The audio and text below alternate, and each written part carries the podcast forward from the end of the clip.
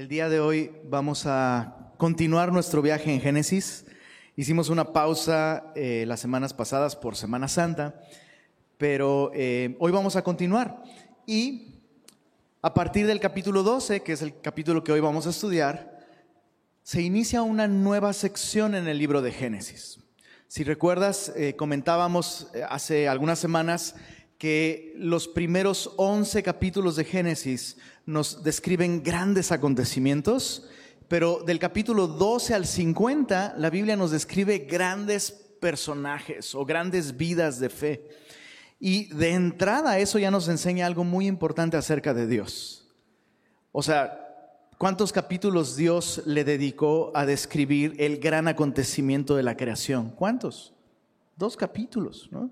Pero ¿cuántos capítulos va a destinarle Dios? ¿Cuánta tinta va a destinarle Dios a la vida de Abraham, a la vida de Isaac, a la vida de José, ¿no? de Jacob?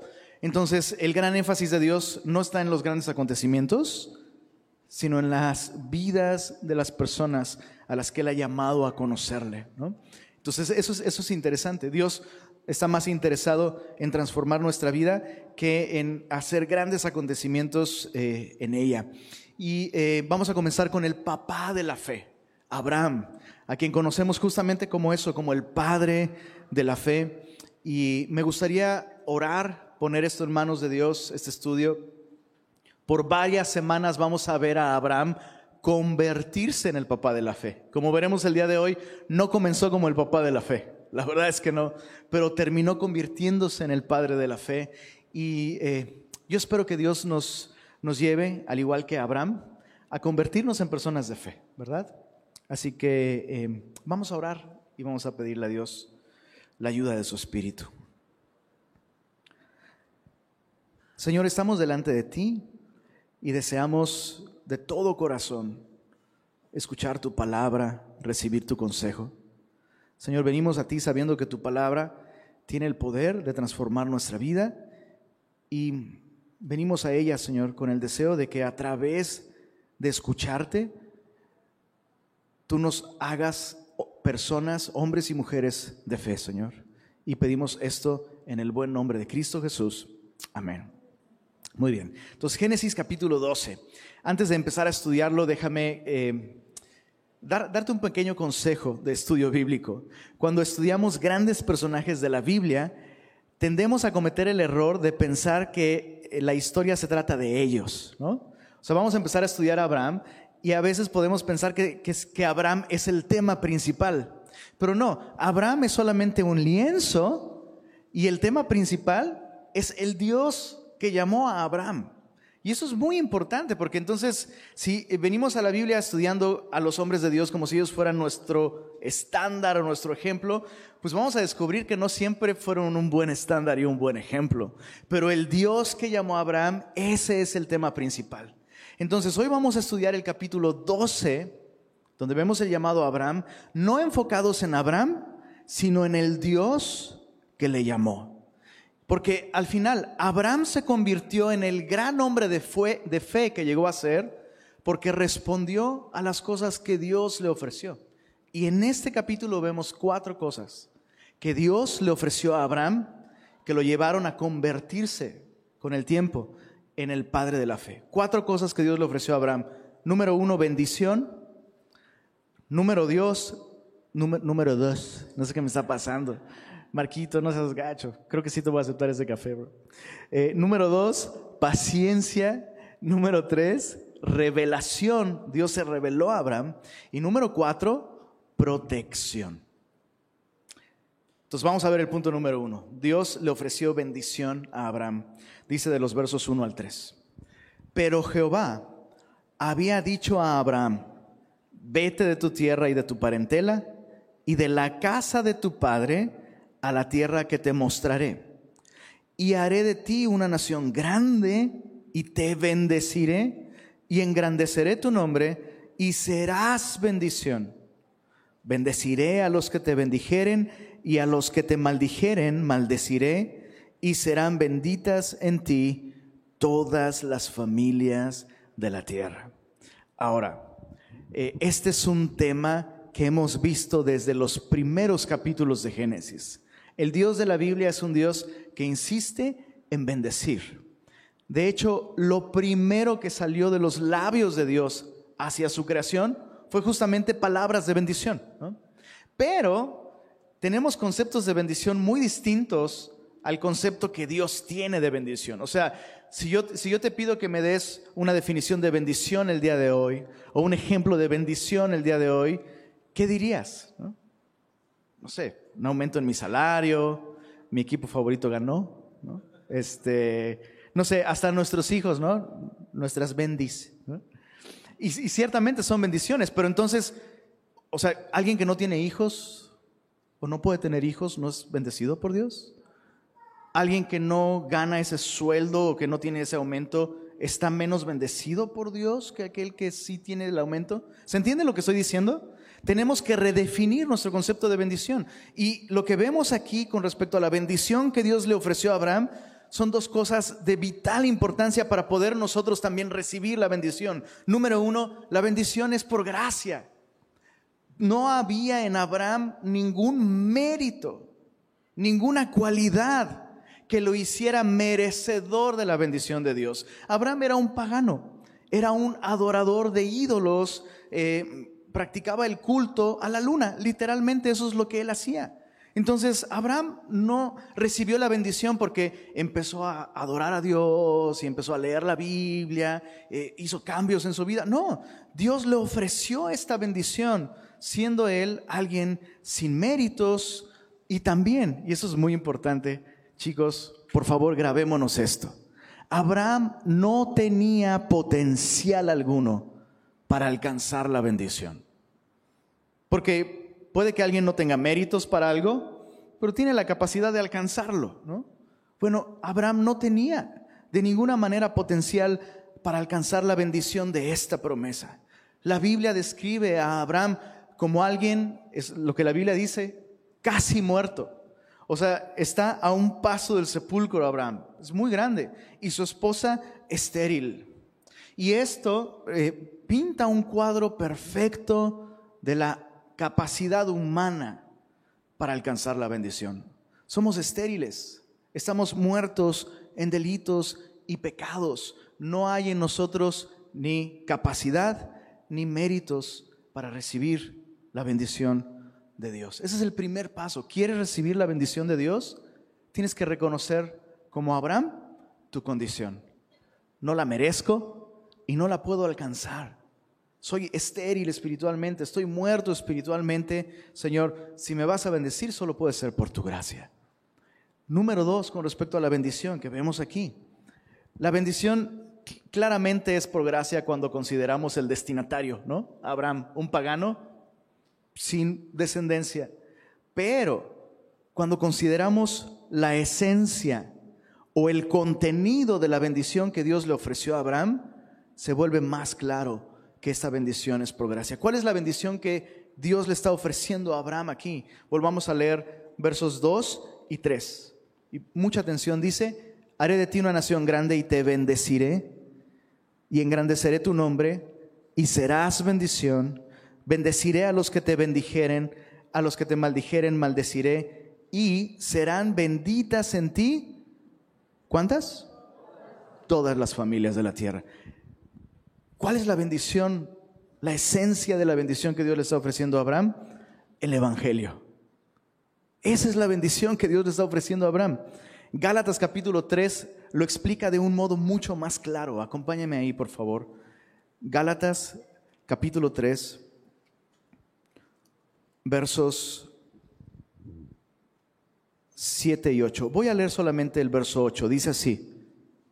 Gálatas 3, 8 y la escritura, previendo que Dios había de justificar por la fe a los gentiles, dio de antemano, ¿qué cosa? La buena nueva. En otras palabras, el Evangelio. ¿Sí, recuerdas eso? Evangelio significa buena nueva. Es exactamente eso. Bueno, este texto nos dice que Dios le dio anticipadamente el Evangelio a Abraham al decirle, en ti serán benditas todas las familias de la tierra. Es la promesa del Evangelio. O sea, Debemos quitar de nuestra mente la idea de que Abraham se convirtió en el papá de la fe porque creyó que Dios podía darle un hijo. Ciertamente Abraham creyó esto, pero eso no es lo que hizo de Abraham el padre de la fe o un hombre de fe. Su fe consistió en creer que Dios cumpliría la promesa de enviar a través de su descendencia a la simiente prometida de Génesis capítulo 3. Aquel que revertiría los efectos de la maldición del pecado y restauraría la creación entera a su estado original de bendición, de shalom, de paz. Chicos, eso es eso es súper revelador. O sea, insisto, Abraham no se convirtió en el hombre de fe porque creyó que Dios le podría dar un hijo. O sea, el día de hoy cualquier persona podría llegar a creer que Dios podría hacer algo así en su vida, pero la fe de Abraham no estaba en que él podría ser papá, la fe de Abraham estaba en la persona de Jesucristo. Aún sin saber el nombre, aún sin saber los detalles de cómo esta simiente prometida rescataría a la humanidad de la maldición, Abraham creyó en Jesús. Y esa, mis queridos hermanos semillosos, amigos, esa es la más grande bendición que el hombre puede experimentar. La más grande bendición. Puedes no tener el aumento, puedes no tener hijos, puedes no estar casado, puedes no tener salud, pero si tú, al igual que Abraham, has creído en Jesús, la Biblia dice que en Él te han sido dadas toda bendición espiritual. Entonces, redefinamos nuestro concepto de bendición, por favor. Bendición, bendición es que Dios tenga misericordia de nosotros y restaure nuestro corazón a una correcta relación con Él. Eso es bendición. Si Dios no hace ninguna otra cosa más en nuestra vida excepto esa, Pablo lo pone en estas palabras. Piénsalo. Al darnos a su Hijo, Dios nos ha dado con Él, escucha esto, todas las cosas. Pero no me dio la troca que quiero. Todas las cosas verdaderamente importantes, verdaderamente necesarias para la vida de fe y la vida eterna. Eso es bendición, chicos. En eso consiste la bendición de Dios para Abraham. Abraham creyó que Dios enviaría a un Salvador y lo, enviaría a través de su descendencia, siendo el viejo y su esposa estéril. Ahora una última cosa con respecto a la bendición. Te, voy a hacer una pregunta. ¿Quieres experimentar la bendición de Dios? ¿Cuántos quieren recibir la bendición de Dios? Perdón, tengo que preguntarlo más estilo ¿Cuántos quieren recibir la bendición de Dios? Ah, pues ahora sí, eso suena más parecido. pues todos, ¿no? O sea, ¿quién no quiere recibir bendición de Dios? ¿No? La pregunta es, ¿para qué quieres recibir la bendición de Dios? ¿Para qué la quieres? No, pues está con ganas, ¿no? Pues que Dios te bendiga hasta con ganas, ¿no? Porque entonces, eh, pues no sé, pues para andar tranquilo en la vida, ¿no? Este, que no te afecten los problemas, tener paz, tener serenidad, vivir una vida buena. Lo interesante es que en la Biblia yo veo que la bendición de Dios nunca se centra en el que la recibe. Eso es, increíble. O sea, comienza allí, pero el, el propósito final de que tú y yo seamos bendecidos no somos nosotros. Y el día de hoy, mm, o sea, existe esta cultura, ¿no? En la que eh, eh, quiero recibir la bendición de Dios, quiero ser bendecido por Dios, quiero crecer en fe, quiero madurar, quiero crecer. Cosas buenas. La pregunta es, ¿para qué? ¿Ya te diste cuenta para qué Dios bendijo a Abraham? Dice, te bendeciré y serás bendición. Entonces, el recibir y el experimentar la bendición de Dios por gracia, al igual que Abraham, nos va a llevar a vivir vidas enfocadas en otros y no en nosotros. Y qué bendición es vivir no enfocados en nosotros, honestamente, ¿no? Eh, tenemos que dejar de vivir nuestra vida de fe de un modo egocéntrico. La verdadera bendición de Dios nos hace vivir vidas orientadas hacia los demás. ¿Se acuerdan del mar muerto? ¿Sí se acuerdan? ¿Sabían que sigue muerto? ¿Y sabes por qué es el mar muerto? Porque solo recibe, pero no da. Y muchos cristianos viven vidas así. Señor, bendíceme, ayúdame, consuélame, ¿no? Fortaléceme, pero no están dando. ¿Qué tipo de, de vida queremos tú y yo vivir? Bueno, esa es la bendición para Abraham. Dios le otorgó bendición a Abraham y es la misma bendición que Dios nos otorga a nosotros en el Evangelio en Cristo Jesús. Lo segundo que Dios le ofreció a Abraham fue paciencia. Leamos los versos 4 al 6. Y se fue Abraham, dice ahí, como Jehová le dijo, te voy a pedir un favor, ponle comillas a esa frase, como Jehová le dijo. ¿Sí sabes para qué son las comillas, va? No es como cuando alguien, no sé, ¿sí, me salió bien la comida, mi amor? Pues sí, sí, te salió bien, mi amor. Bueno, ¿me salió bien o me salió bien? Es como, pues, nomás lo dices porque sí. Bueno, aquí dice, ahorita vamos a ver por qué, eh, se fue Abraham como Jehová le dijo, y Lot fue con él. Y era Abraham de edad de 75 años cuando salió de Arán. Tomó pues Abraham a Sarai su mujer y a Lot, hijo de su hermano, y todos sus bienes que habían ganado y las personas que habían adquirido en Arán, y salieron para ir a tierra de Canaán, y a tierra de Canaán llegaron, por fin. Y pasó Abraham por aquella tierra hasta el lugar de Siquem. Este es un lugar de mucha importancia para eventos futuros, lo veremos después. Dice, hasta el encino de Moré, y el cananeo estaba entonces en la tierra. Ahora, ¿por qué te pedí que le pusieras comillas a salió, dice ahí, ah, ya me perdí. Como Jehová, pero ¿qué verso es? Verso 4, gracias. Exactamente. Y se fue Abraham, dice, pues como Jehová le dijo. ¿Por qué, ¿Por qué comillas? Pues porque no fue como Jehová le dijo. o sea, eh, la obediencia de Abraham no solo fue parcial, sino fue retardada. Y, eso, eso es increíble, no se puede negar. Y probablemente muchos papás están familiarizados con estos conceptos de obediencia. A ver, vamos a hacer un cáliz. ¿Cuántos han oído esa expresión? Si la obediencia no es inmediata, no es obediencia. ¿Algún papá ha escuchado eso? ¿Estamos de acuerdo con esa definición? Pues sí, ¿no? Si la obediencia no es inmediata, no es obediencia. Eh, si, la, si la obediencia no es completa, pues tampoco es obediencia. ¿Cuántos dicen amén? Sí, eso es lo que le digo a mi hijo, pastor, todo el tiempo, ¿no? Tienes que obedecer de inmediato y tienes que obedecer bien para que sea obediencia, eso es algo importante. Bueno, pues la obediencia de Abraham fue tardada y fue incompleta. ¿Qué tan tardada fue la obediencia de Abraham? Bueno, los comentaristas y especialistas bíblicos y que hacen cronologías y calculan tiempos y todo, todos coinciden en que Abraham estuvo al menos 25 años en Arán. O sea, cuando Abraham sale de Canaán, llegan hasta Arán, que es a la mitad del camino, y se quedan 25 años ahí. Y Dios esperando a Abraham en la tierra prometida por 25 largos años. Eso es paciencia. Dios esperando a Abraham por tanto tiempo, eso es paciencia.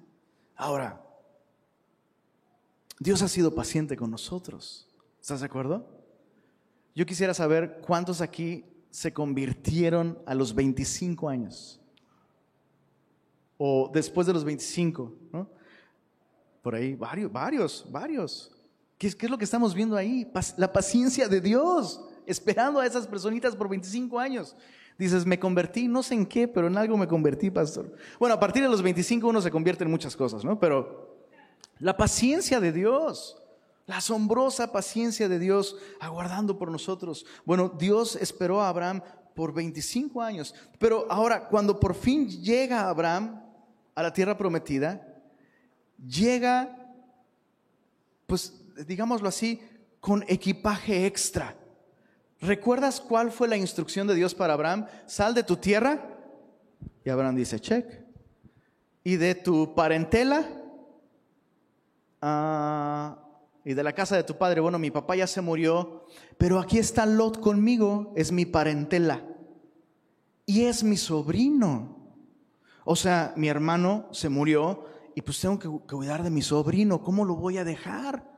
Señor, ¿cómo lo voy a dejar? No puede ser que tú me estás pidiendo que deje a mi sobrino. Ahora, déjame hacerte un par de declaraciones. Lot no era un niñito de club semilla. Lot era un hombre con esposa, ¿no?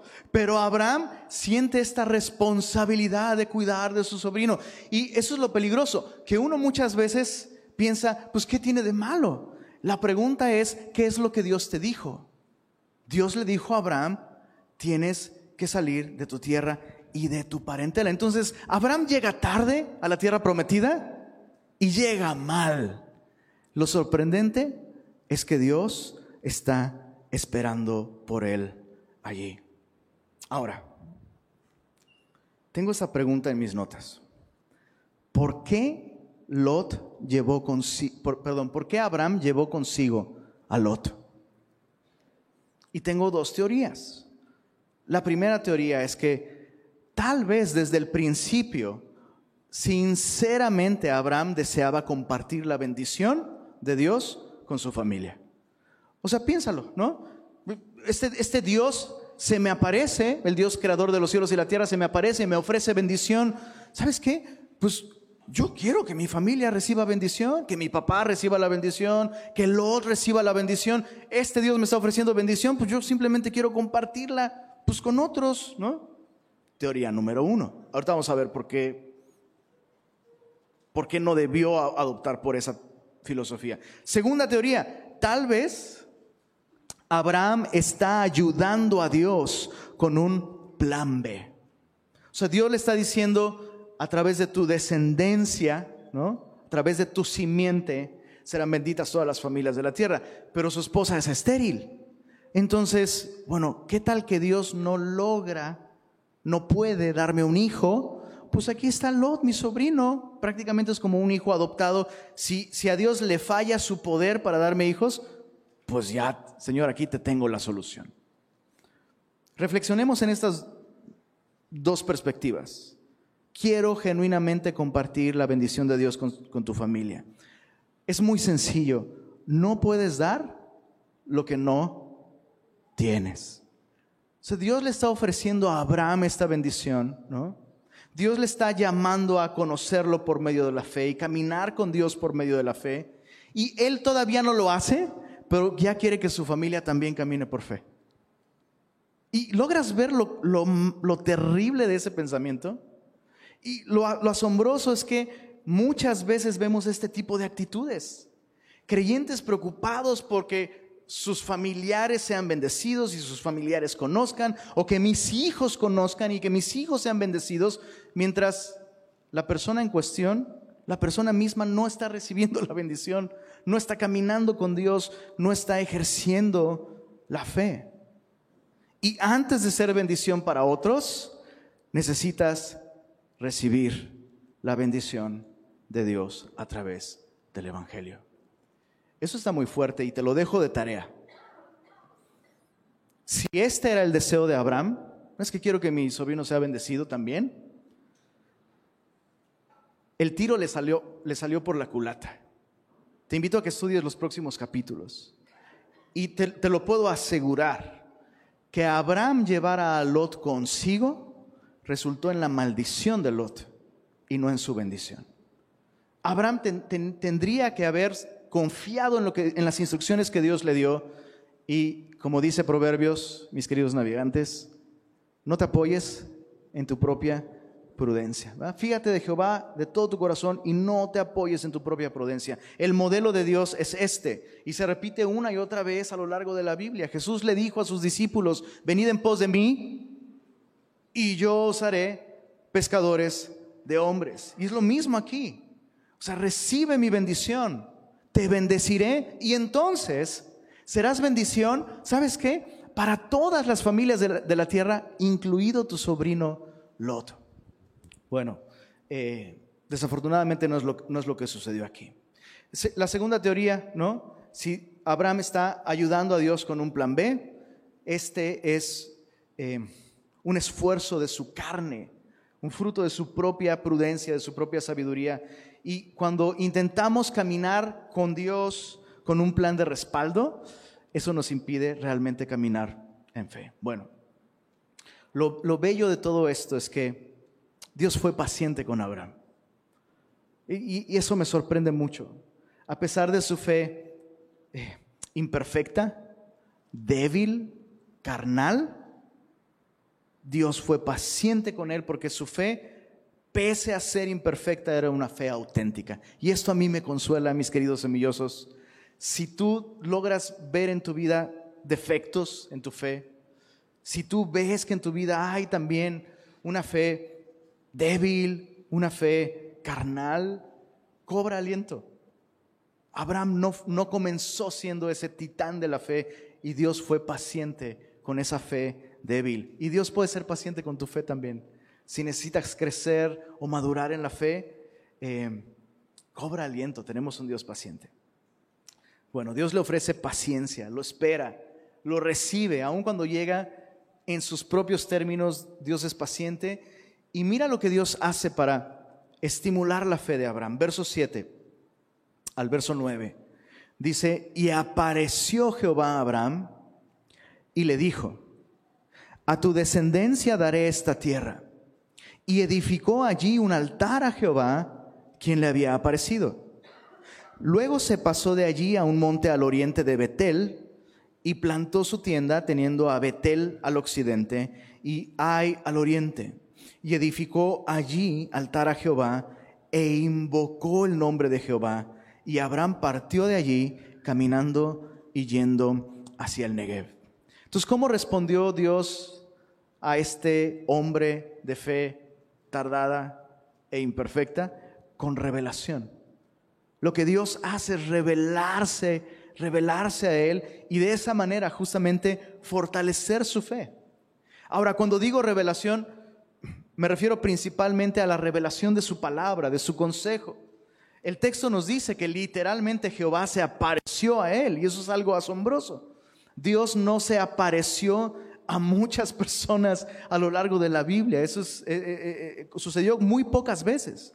Pero lo importante aquí es que no solo Dios se apareció a Abraham, sino Dios le dijo, fíjate el verso 7, a tu descendencia daré esta tierra. Dios le habla, le comunica su voluntad y prácticamente Dios le está diciendo, así como en el Waze, ¿no? Has llegado a tu destino. O sea, le está confirmando, es aquí, llegaste, bienvenido. Este es el lugar donde tú vas a poder experimentar la bendición de la que yo te hablé. Te estaba esperando y ya llegaste. Bienvenido, bienvenido a tu casa. ¿no? Eso es lo que Dios está haciendo. Y sabes, tú y yo necesitamos eso, necesitamos constantemente escuchar la voz de Dios y su confirmación, su dirección, su palabra. Ahora, ¿cuándo fue la última vez que Dios le habló a Abraham? ¿Cuándo fue la última vez que Dios se reveló a él comunicándole su palabra? por lo menos 25 años antes. Eso es mucho tiempo sin escuchar la voz de Dios. ¿Te, imaginas estar por 25 años? la última vez que Dios me habló, hace 25 años. Y es, tan terrible porque eso puede pasar el día de hoy. Pasa.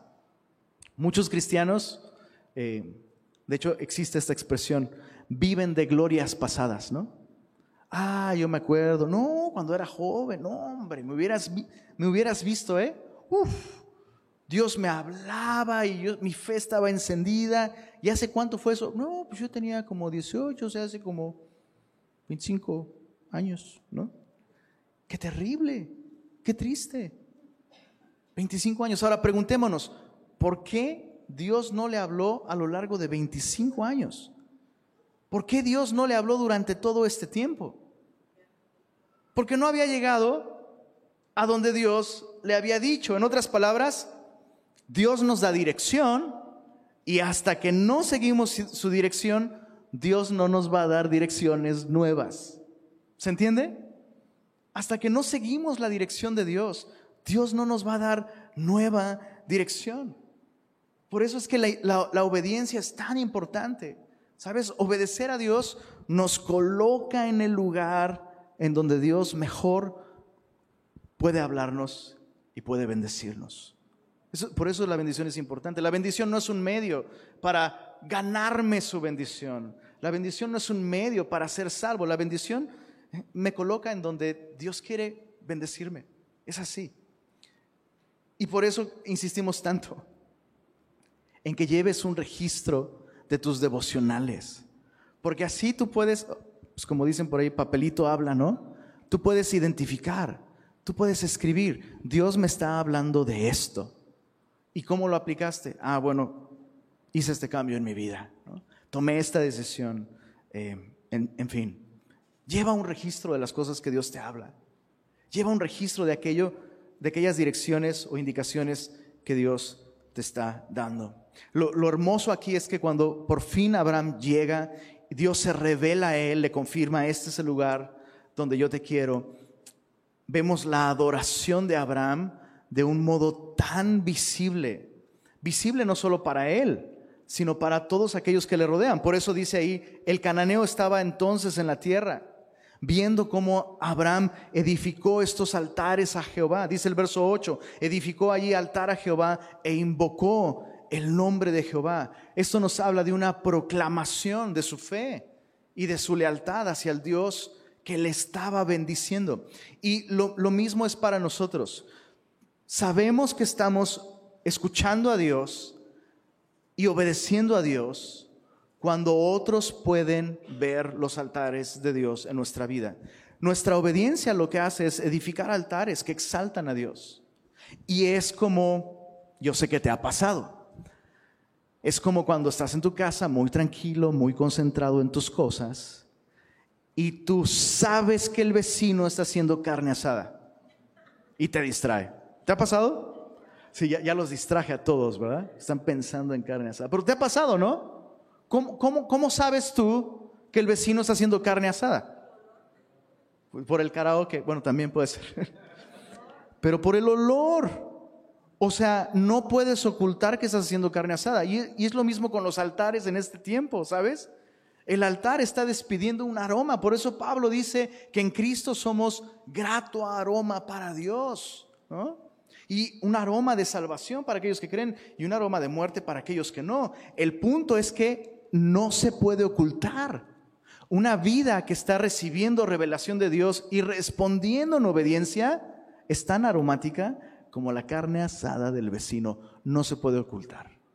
No lo puedes ocultar. Ahora pregunta, las personas que nos rodean, la ciudad en la que vivimos, los vecinos a nuestro alrededor, ¿están percibiendo ese aroma? Porque, digo, si tú percibes el aroma de la carne asada del vecino, te distrae, pero por otro lado, se te antoja. ¿Estás de acuerdo? Y es lo que Dios quiere para nosotros. Bueno, ¿cómo vamos chicos? Los veo, los veo cansaditos, los veo... ¿Seguimos? Versos 10 al 20. Dios le ofrece finalmente protección. Y es, eh, híjole, Llegó la sección incómoda del estudio bíblico. Incómoda para todos, ¿eh?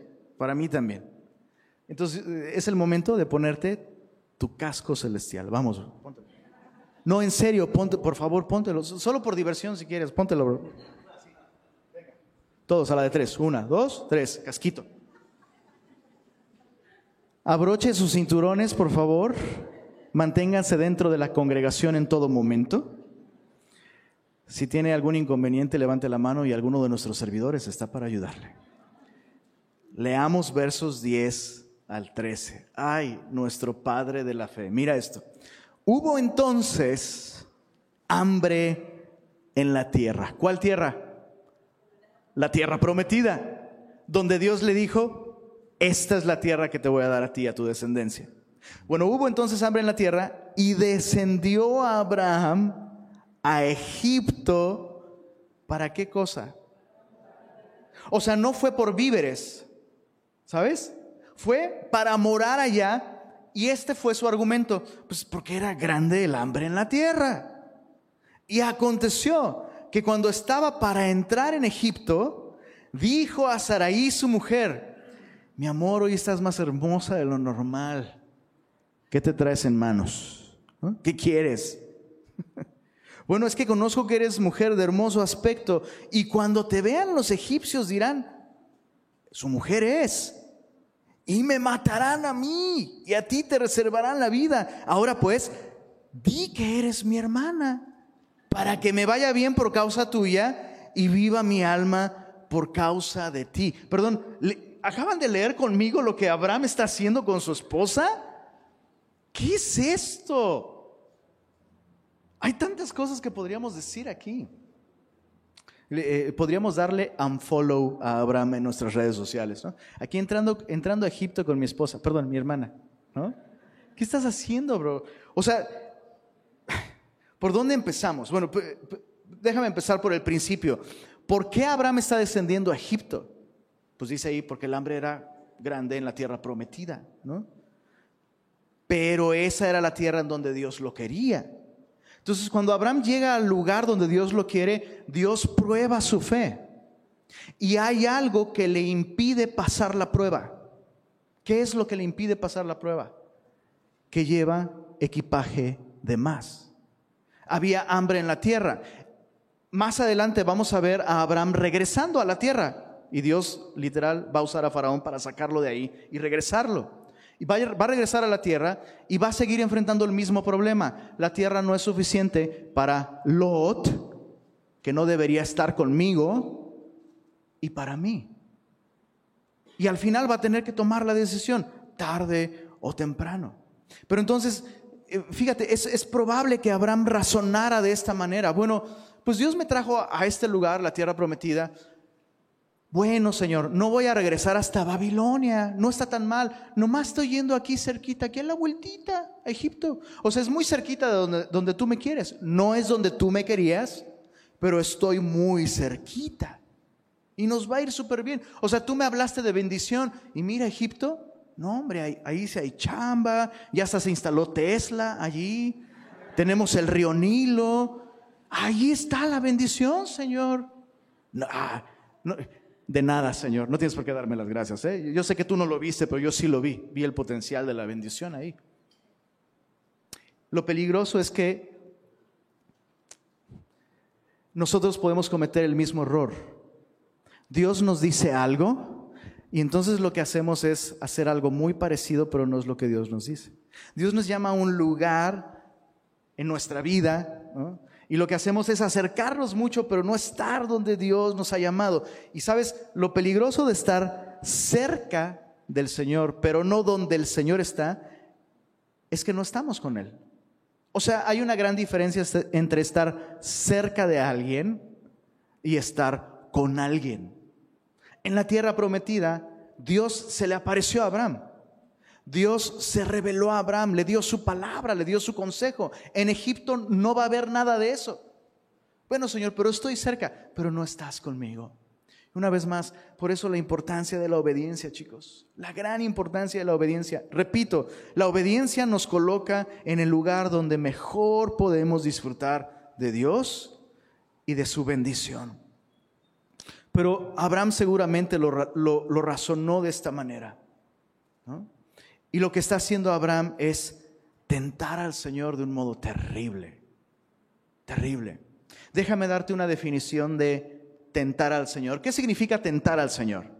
Tentar al Señor es hacer algo que no es su voluntad conscientemente. Y es colocarnos en situaciones de las que solo Dios puede librarnos. ¿Entiendes? Pero Dios no nos llamó a ellas, ¿no? O sea, otra vez, Dios le dijo a Abraham, es aquí. Y Abraham dice, pues acá está mejor Egipto, ¿no? Está cerquita, pero no es donde Dios te quería, Abraham. Estás tentando al Señor. Y tú y yo podemos saber si estamos tentando al Señor en nuestra vida también. Déjame compartirte tres maneras de diagnosticarnos si estamos tentando al Señor. Número uno, puedes saber que estás tentando al Señor cuando tus decisiones te llevan a descuidar tu relación con Él. Cuando tus decisiones te llevan a descuidar tu relación con Él. Repito, en la tierra prometida Dios se manifestó a Abraham. Dios se le apareció, Dios le dio su revelación, su palabra. En Egipto Dios no le está hablando y no le va a hablar. Y es terrible cuando tomamos decisiones, tú y yo, que ponen en riesgo justamente esto, nuestra relación con Dios. Segunda manera de identificar si estamos tentando al Señor, cuando no sueltas el equipaje que Dios quiere que sueltes. Y no te estoy hablando de tus próximas vacaciones, ¿eh? Ah, no es de Dios que documentemos, ¿ves mi amor? Te lo dije. No, estoy hablando de cosas que Dios dice, no quiero esto en tu vida. En este caso, ¿cuál es el equipaje extra que Abraham está llevando? Pues Lot. Lot. Iba a ser un chiste en inglés. He's carrying a lot. Pero ríanse en inglés también, por lo menos. LOL, LOL, LOL. Ah. Perdón, chicos, pero tengo que despertarlos de alguna manera. Está, llevando de más. Está llevando de más. Y, y este es el asunto. Este es el asunto. ¿Era algo malo cargar con tu sobrino y cuidar de él? La respuesta es, obviamente no. Pero no es lo que Dios quería para Abraham. Chécate. Híjole, está muy cañón esto. Abraham está muy preocupado por su sobrino Lot. Ah, es que pues, si no, ¿dónde está el amor cristiano, la hospitalidad? Está muy preocupado por su sobrino Lot y está entregando en bandeja de plata la integridad de su esposa. Les dije que se pusieran casco. Porque a nosotros nos puede pasar lo mismo. Lo mismo. Muchas veces veo a hombres viviendo de esta manera, ¿sabes? descuidando las prioridades que Dios ha definido. Te quiero aquí, cuidando a tu esposa. Pero es que el sobrino, pero es que el primo, pero es que lo que sea. Y no, no está mal cuidar de nuestra familia extendida, pero muchas veces lo hacemos a costa de la integridad y la seguridad y la bendición de nuestra principal responsabilidad. Si somos casados, nuestra principal responsabilidad es Pase a gol, bro. Bro. Que te tardes en responder eso me preocupa, bro. Entonces, nuestra esposa, nuestra principal responsabilidad es nuestra esposa. No es tu primo, no es tu sobrino, no es tu vecino, no es tu hermano, bro. Y no vas a experimentar la bendición de Dios. Te lo, te lo dejo así de claro. La Biblia dice, el que haya esposa, haya el bien y la bendición. Qué impresionante la, bendición de Jehová. Entonces ahí tienes a ay sí, qué, qué espiritual cuidando de su sobrino y está entregando a su esposa en bandeja de plata. Bueno, eso solo fue un ejemplo, ¿no? Porque pues está muy claro aquí. Y este, me, iba a balconear, pero no sé si lo hago.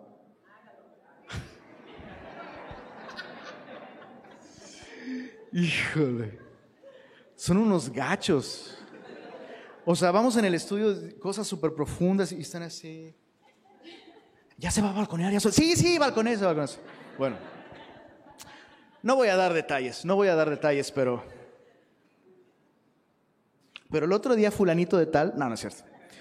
Eh, hace poco me pasó, me pasó algo similar a lo de Abraham. Digo, no, no, no, no, no, no, tan grave, no tan grave, pero hace, hace algunas semanas de hecho, tuve que pedirle perdón a mi esposita. Y, tuve que decirle, mi amor, perdóname porque me di cuenta que estoy, que estoy pensando más en otros que en ti y que en las niñas.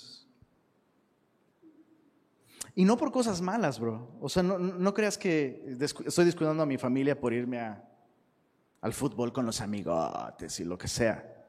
No, no es eso. Pero, eh, ¿sabes de lo que estoy hablando, verdad? Pero, pero eh, un detalle muy sencillo, un detalle muy sencillo, podría haber pasado desapercibido para mí, me reveló que estoy poniendo otras cosas por encima de mi familia, de mi esposa y de mis hijos, de mis hijas. Entonces, si le pasó a Abraham, el papá de la fe, y se le pasó a tu pastor, ¿sabes lo que eso significa? Que te puede pasar a ti. No tientes al Señor, bro. No tientes al Señor, regresa a su plan para ti. Es, interesante, ¿no? Como Dios nos da instrucciones tan claras Y, tú sabes, si tú estás haciendo algo que se parece a lo que Dios quiere, pero no es lo que Dios quiere, tú lo sabes. No, necesitas orarlo.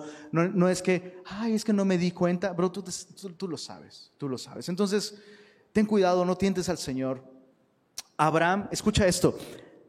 Lo que Abraham estaba poniendo en riesgo aquí no solo era a su esposa, sino el plan de Dios de redención para toda la humanidad, bro. O sea, si al final se queda con Saraí, Faraón, y este cuate dice, mira, pues salió súper bien, qué bendición, ahorita vamos a ver eso. Lo que, lo que estaba en juego era la descendencia a través de la cual vendría el Mesías. No que Dios no pudiera levantar otra descendencia, pero Dios había prometido que a través de Abraham lo haría. Entonces, no tientes al Señor. Eh, tercera, tercera manera de, saber que estás tentando al Señor, cuando tus decisiones ponen en riesgo el plan de Dios para ti y para tu familia. La historia de Abraham podría haber terminado ahí. Descendió a Egipto, y pues, híjole, pues Abraham y Sara, pues terminaron divorciándose y Sara se casó con alguien más. Pero les fue súper bien, ¿eh? O sea, acabaron con casa junto al Nilo, hombre, con ganas. Hmm, mira esto, versos 14 al 20. Y aconteció que cuando entró Abraham en Egipto, los egipcios vieron que la mujer era hermosa en gran manera. Algo sorprendente considerando la edad de Sara, arriba de los 60 años. Sara, Sara tendría arriba de 60 años y la Biblia, e incluso hay escritos fuera de la Biblia que dan testimonio de la belleza de esta princesa de Dios. Es lo que significa su nombre, eh, literalmente. Dice en el verso, verso, 14, verso 15, también la vieron los príncipes de Faraón y la alabaron delante de él. Y fue llevada, no puedo con este versículo, fue llevada la mujer a casa de Faraón. Y Abraham, ¿qué onda con Abraham? Pues mira el verso 16, pobrecito Abraham, e hizo bien, Faraón hizo bien a Abraham por causa de ella, y él tuvo ovejas, vacas, asnos, siervos, criadas, asnas y camellos. O sea, el mejor tiempo financieramente hablando en la vida de Abraham. Y todo esto a costa de su esposa. O sea, ¿te puedes imaginar a Abraham así? Viendo literalmente, viendo cómo su esposa es escoltada hacia Faraón. Bueno, pero dame la dote. Ah, pues ahí está, pues, ¿qué quieres? Pues quiero ovejas, vacas. ¿Te, imaginas a Abraham haciendo esto? ¿Qué piensan, chicas? ¿Qué harían con un esposo así? Dices, pues es lo que quiero saber, porque es lo que está pasando. No, no es cierto. O sea, si, si, si Saraí hubiera pedido consejería conmigo, ¿sabes qué es lo que yo le diría? Deja a ese hombre, ¿qué está haciendo con él? No puede ser. Ha violado el pacto matrimonial.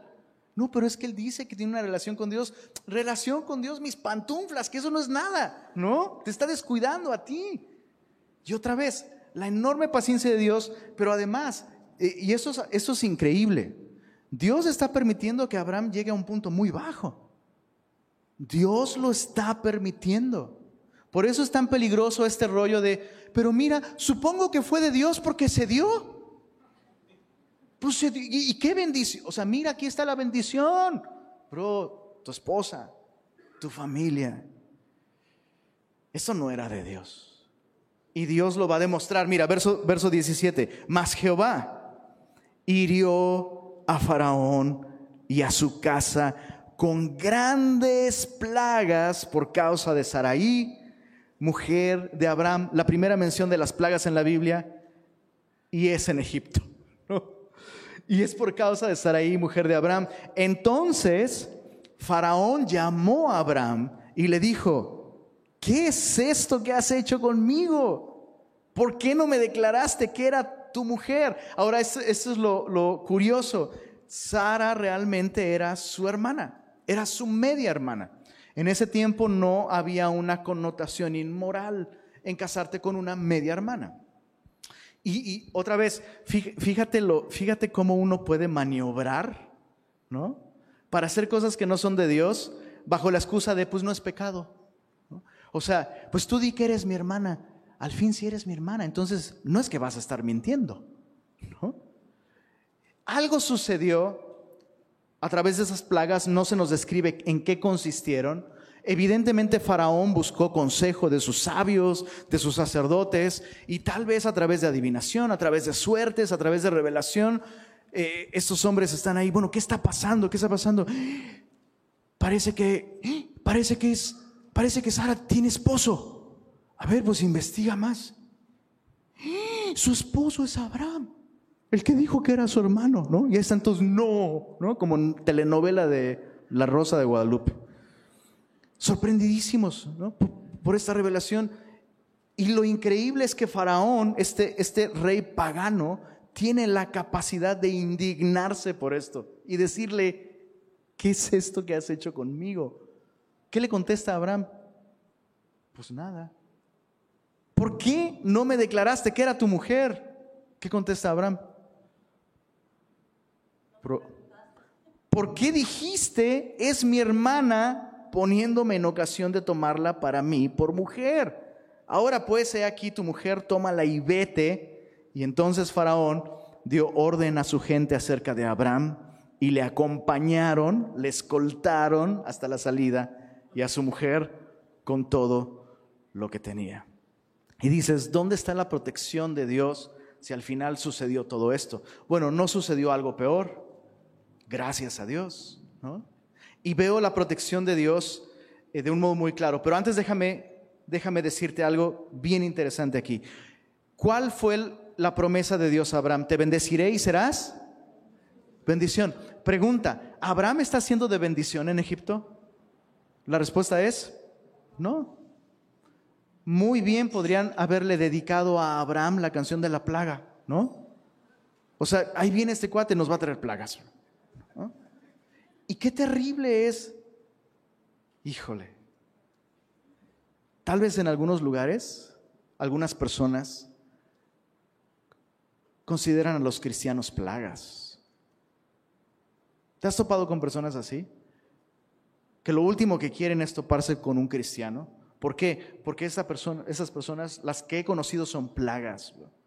Hacen cosas que ni yo haría. Eso es algo terrible. Eso es algo terrible. Abraham no está cumpliendo con el plan de Dios. Sin embargo, Dios le concede protección. ¿Cómo Dios protegió a Abraham? En primer lugar, Abraham fue reprendido por un pagano. O sea, ya cuando alguien que no conoce a Dios te dice, oye, ¿por qué estás haciendo esto? Eso está mal. Ni, ni nosotros en Egipto hacemos eso que tú estás haciendo. Cuando, cuando ya alguien que no conoce a Dios te está hablando de lo que Dios espera que tú hagas, significa que es momento de tomar las maletas y regresar a tu relación con el Señor. La reprensión de Dios a Abraham no fue directa, eso es increíble. Dios no le habla a Abraham directamente, porque, porque Abraham no está escuchando a Dios. Pero entonces Abraham está escuchando a Faraón y Dios usa, y eso es increíble, Dios puede usar incluso a Faraón para corregir a este hombre de fe. Por eso, por eso es, siempre es un mal síntoma cuando un cristiano escucha una reprensión y este cristiano responde, pero ¿y tú qué? ¿No? O sea, Abraham podría haberle dicho a Faraón, ¿y tú qué? Tú eres un adorador de ídolos y tú no has escuchado la palabra de Dios como yo. Pero aquí el punto es, el Faraón tiene razón. ¿Por qué hiciste esto? Lo que hiciste estuvo mal. Y Dios eh, protegió a Abraham usando a Faraón no solo para reprenderlo, sino literalmente sacarlo de Egipto. O sea, Abraham no se arrepintió, no fue que, si es cierto, hice mal, pues creo que ahora me tengo que ir. No, no, no, lo sacaron. Y chicos, hay una enorme diferencia entre que tú confieses tu pecado y te arrepientas a que te cachen. 99.9% de las veces cuando alguien lo cachan en su pecado, esa persona no está arrepentida. Alguien verdaderamente arrepentido lo reconoce, lo confiesa y voluntariamente, sin que lo saquen eh, de Egipto, sale de Egipto y regresa a ese lugar de comunión con Dios. Ahora, Dios protegió a Abraham también y esto es increíble, protegiendo a su esposa. Dios protegió a Abraham protegiendo a su esposa. déjame aclararte algo. Eh, su esposa lo pasó genial en este tiempo, ¿eh? Lo pasó genial. En, ese tiempo y en esas culturas, cuando una mujer entraba al harén, en este caso el faraón, eh, el rey no tenía acceso inmediato a estas mujeres. Estas mujeres pasaban por un largo periodo de, pues, eh, pues embellecimiento, ¿no? Entonces, eh, literalmente, Sara estuvo, pues, en un spa por no sabemos cuánto tiempo, ¿no? Uno, dos meses, y ella siendo embellecida gratuitamente, ¿te imaginas? O sea, baños en leche de cabra egipcia, ¿no? Exfoliación con lodo del Nilo acá, este, o sea, Sara la pasó genial, genial. Y, esta es una gran enseñanza, especialmente para aquellas que son espositas. Los esposos podemos tomar decisiones terribles. ¿Cuántas esposas dicen amén? Se vale. Era tu oportunidad, no la perdiste. Los esposos podemos tomar decisiones terribles. Pero ¿sabes qué es lo que hizo Sara? Pues hay que mi, yo voy a sujetar a mi esposo y hay que mi esposo se las arregle con Dios. Entonces Sara está confiando en Dios. Sara no está confiando en Abraham. Evidentemente Abraham no es muy digno de confianza, ¿no? Pero Sara está confiando en Dios y Dios protegió a Sara. Y Dios trató con su esposo. ¿Te imaginas a Sara viendo ahí a, su esposo? Este, Oye, que Faraón te llama, ¿no? a ver tú, ¿por qué me Y la esposa, contéstale al rey, ¿no? Contéstale al faraón. ¿Qué aprendemos al final con, esta última porción? Dios usa a Faraón para sacar, para sacar a Abraham de Egipto y, y, Abraham va a regresar a la tierra prometida, al lugar donde edificó el último altar que él levantó para la gloria de Dios. Y esto nos habla una vez más de cómo la vida de fe, la vida cristiana victoriosa es una serie de nuevos comienzos. Me atrevería a asegurar que ninguno de nosotros aquí el día de hoy está tan mal como Abraham lo estuvo en este momento de su peregrinaje.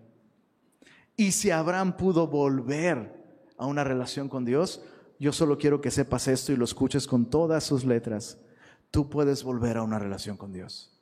Si hubo esperanza para Abraham y una nueva oportunidad para Abraham, hay una nueva oportunidad para ti y para mí también. Así que responde. Responde a estas cuatro cosas que Dios le dio a Abraham porque son cosas que Dios te, está ofreciendo a ti. Dios te ha dado la bendición de un evangelio glorioso y consumado en la muerte y resurrección de Cristo. Pon tu confianza en Jesús. Dios te ofrece paciencia. Dios ha sido paciente contigo y conmigo. El que tú y yo fallemos no es una razón para dejar de caminar con Dios porque Dios sigue esperándonos. Dios nos ofrece la revelación de su palabra.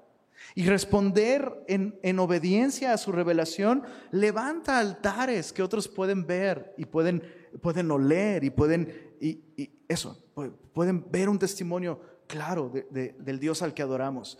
Y aun si la regamos horrible, Dios guarda de nosotros, Dios nos protege. Y parte de su protección a veces implica que alguien nos dé un buen jalón de orejas. Cuando eso pase, recuerda esto, tal vez Dios me está protegiendo, tal vez Dios está preservándome.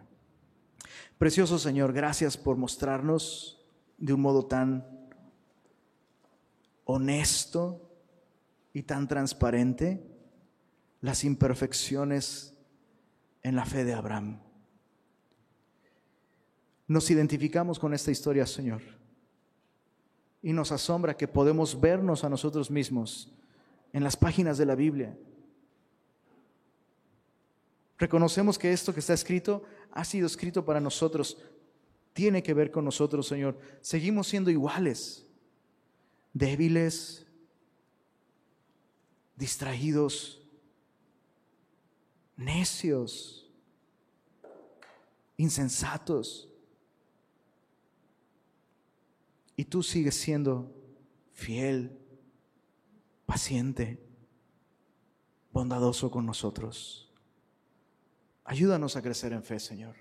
Por favor, obra en nosotros. Y permítenos, Señor, especialmente si, si alguno de nosotros está en Egipto, Señor, que se ha desviado. Permite que todos hoy podamos regresar a ese lugar donde podemos glorificarte, pero sobre todo experimentar la bendición de tu presencia, tu amistad con nosotros. Pedimos esto en el nombre de Jesús. Amén.